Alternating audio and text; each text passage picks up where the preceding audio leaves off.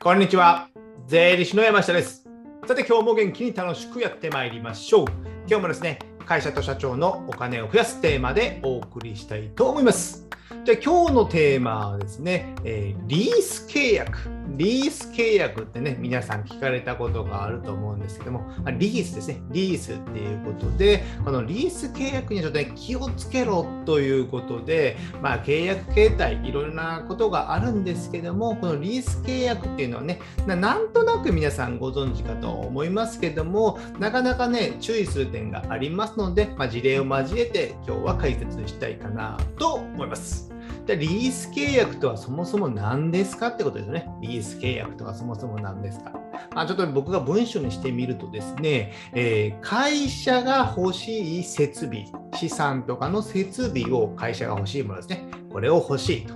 で、それをね、リース会社、リースが、まあえー銀行系とかいろいろあるんですけども、リース会社がそれを代理で買ってもらって、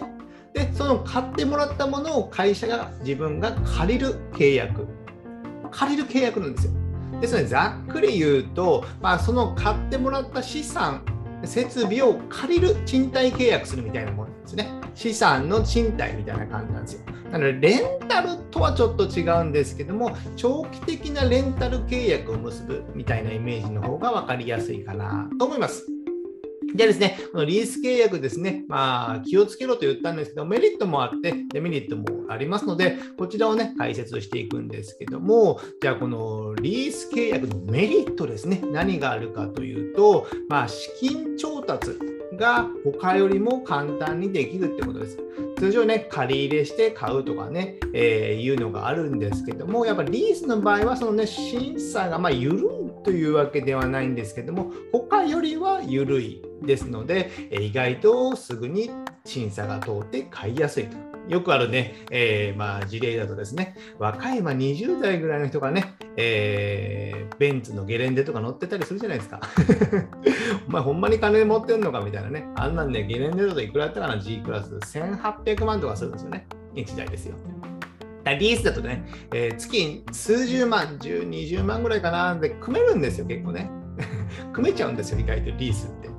でも、えーね、えデメリットでそこは解説しますけども、その他でね、じゃあ1800万調達できるのかっていうのはなかなか難しいですよね。ですので、資金調達が、まあ、リースの場合は他よりも簡単なので、意外と買いやすいっていうのがありますよね。で、あと、契約時にまとまったお金が必要ない。ですので基本リースっていうのは毎月払いで5年、6年、7年とかに払っていきますので、えー契約時に何百万とかね、えー1000万の投資するのに、えー頭金がいくらとか、ね、そういうのも必要ないので、契約時にまとまったお金が必要ないっていうのはかなりメリットかなと思います。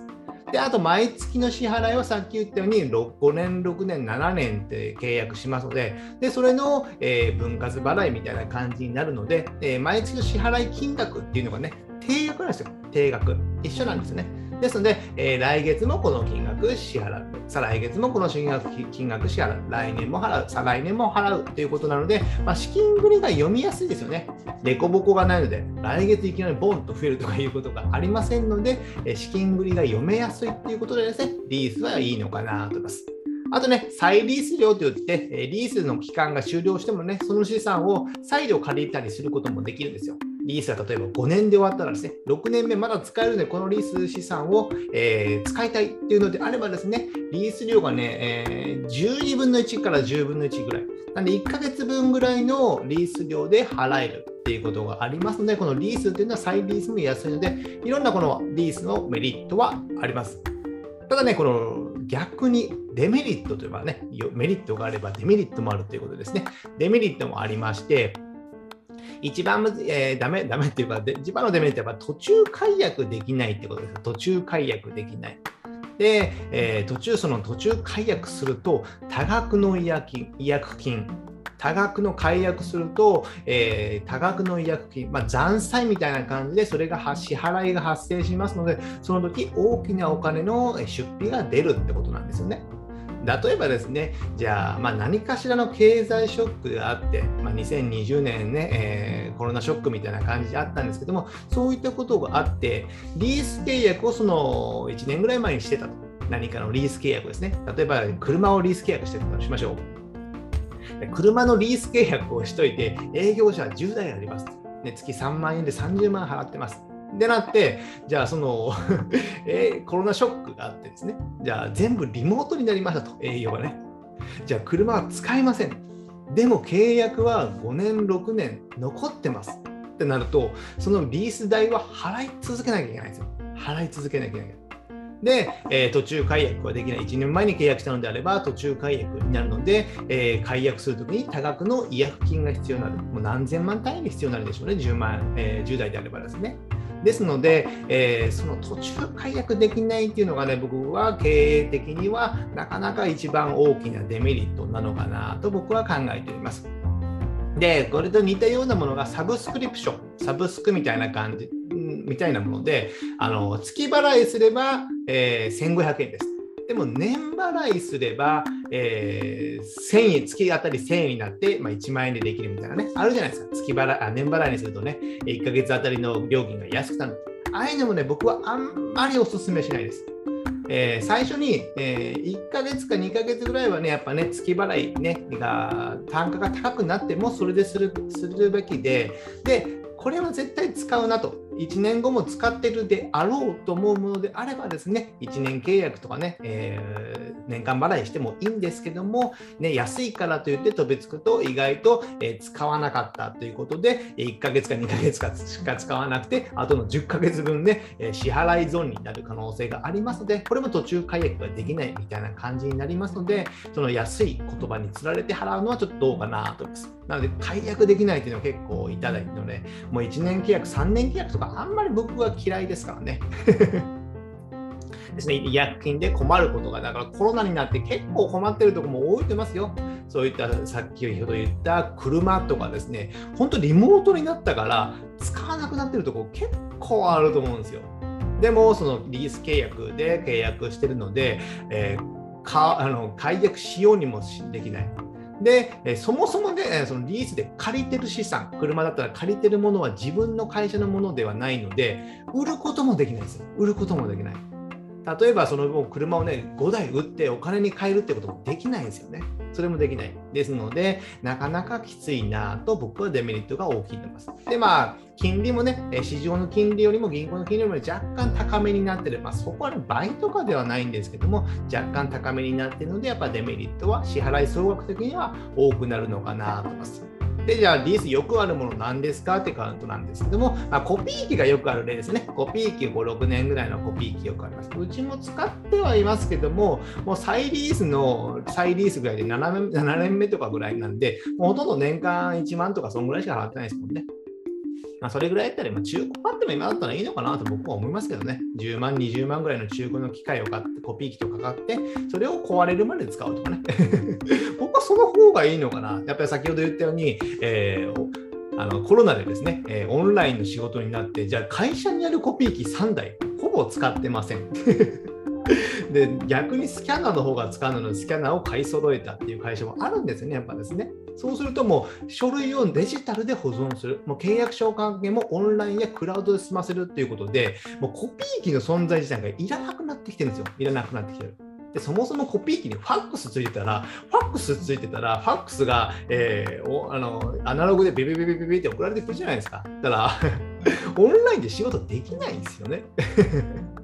コピー機付きファックスだったんですね。そもそもコピー機付きファックスじゃなくて、も使えない時代なんですよ。使えない時代。こうやって時代っていうのは変化していくので、その変化に合わせるためにはね、このリース契約ということで5年、7年とかで、えー、契約が縛られるのは、縛られるのは僕はね、えー、嫌いなのかなとかね、僕は自由が好きだからですね。まあ話戻しまして、コピー機とか、あとセキュリティ関係ですね。インターネットのセキュリティ関係もあるこれはもう微妙ですよね。買うと高い。一貫性買うと高い。でもリースにすると安いからやるっていうのもあるんですけど、これは難しい部分です。で、この辺もまあいろいろ考えていただいて、あとソフトウェアとかもありますね。会社で使っている業務用ソフトウェア。よくあるのがね、医療関係者のね、レセコンとかね、そういったものはもう5年リースとかになってするものもありますけど、この辺はまあ毎年買えるものではなく、まあ、今だったらね、さっき言ってたクラウドで、えー、なんかね、えー、サブスクみたいな感じもあると思うので、その辺もね、探ってみてもいいのかなと思います。僕らの業界もね、こういった会計ソフトとかね、えー、税理士なので会計ソフトとか税金計算ソフトっていうのがね、昔はね、5年とか6年のリースだったんですよ。それでね、何百万とかね、契約してたんですけど、今そもそもそれがないですもんね。買い切りとか、まあ、サブスクみたいな感じでいくら払う、年間契約いくらみたいなのが多いので、この辺もね、えー、これまではリースでソフトウェア契約していたけども、業務用ですね。それはね、それをサブスクとか、いつでも変更できるよとか、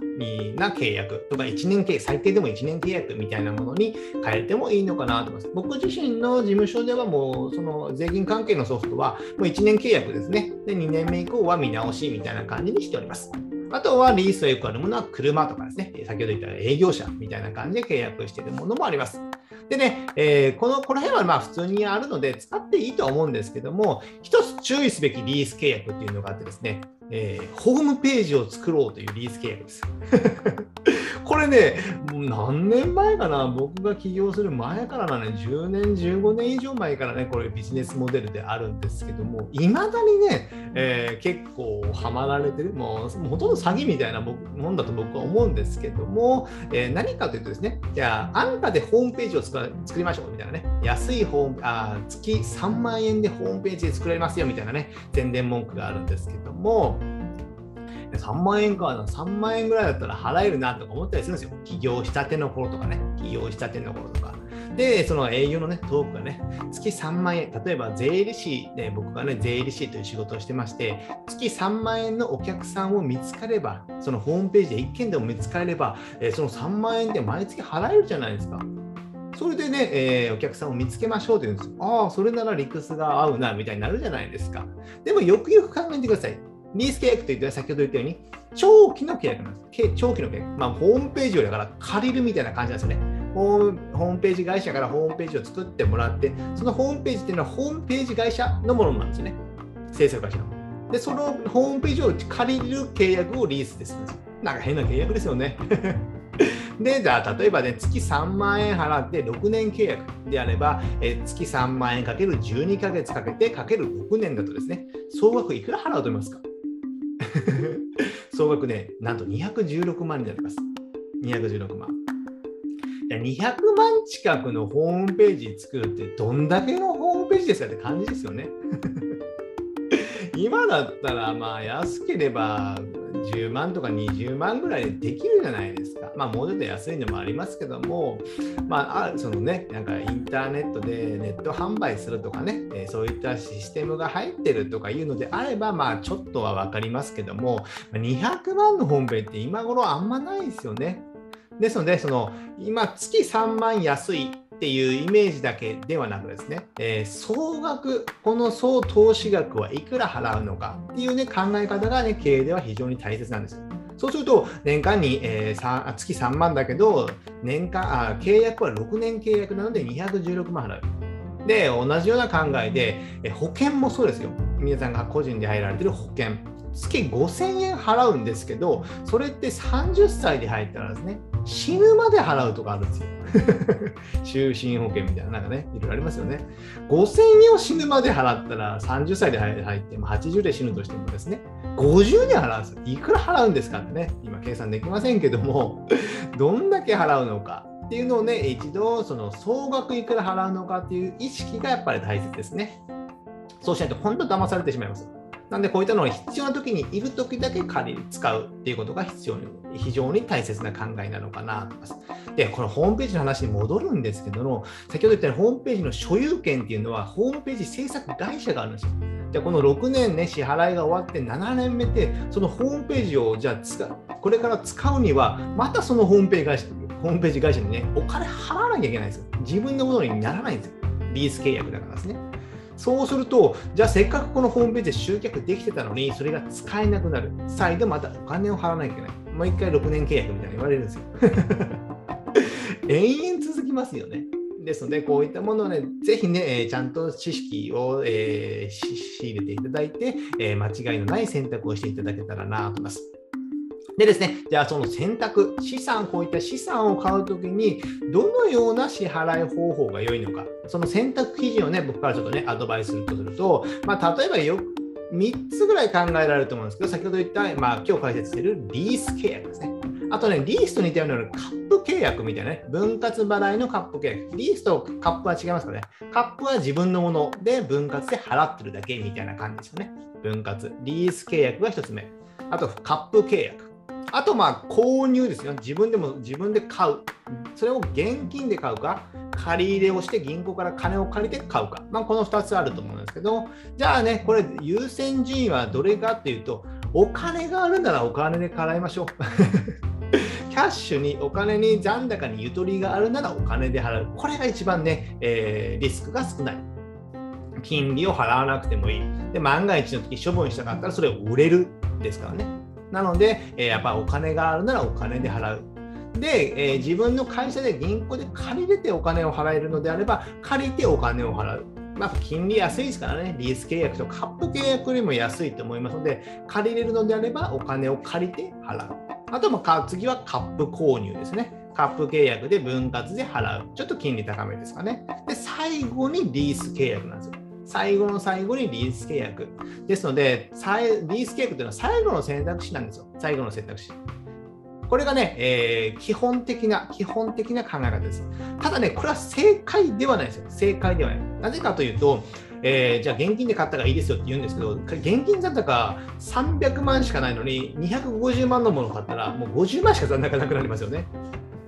であれば、借りて買うとか、カップ契約にするとかですね、そういった支払いの方がいいんですよ。であと、企業時とかね、企業時であればお金がないのであれば、えー、リースにするとか、カップにするとか、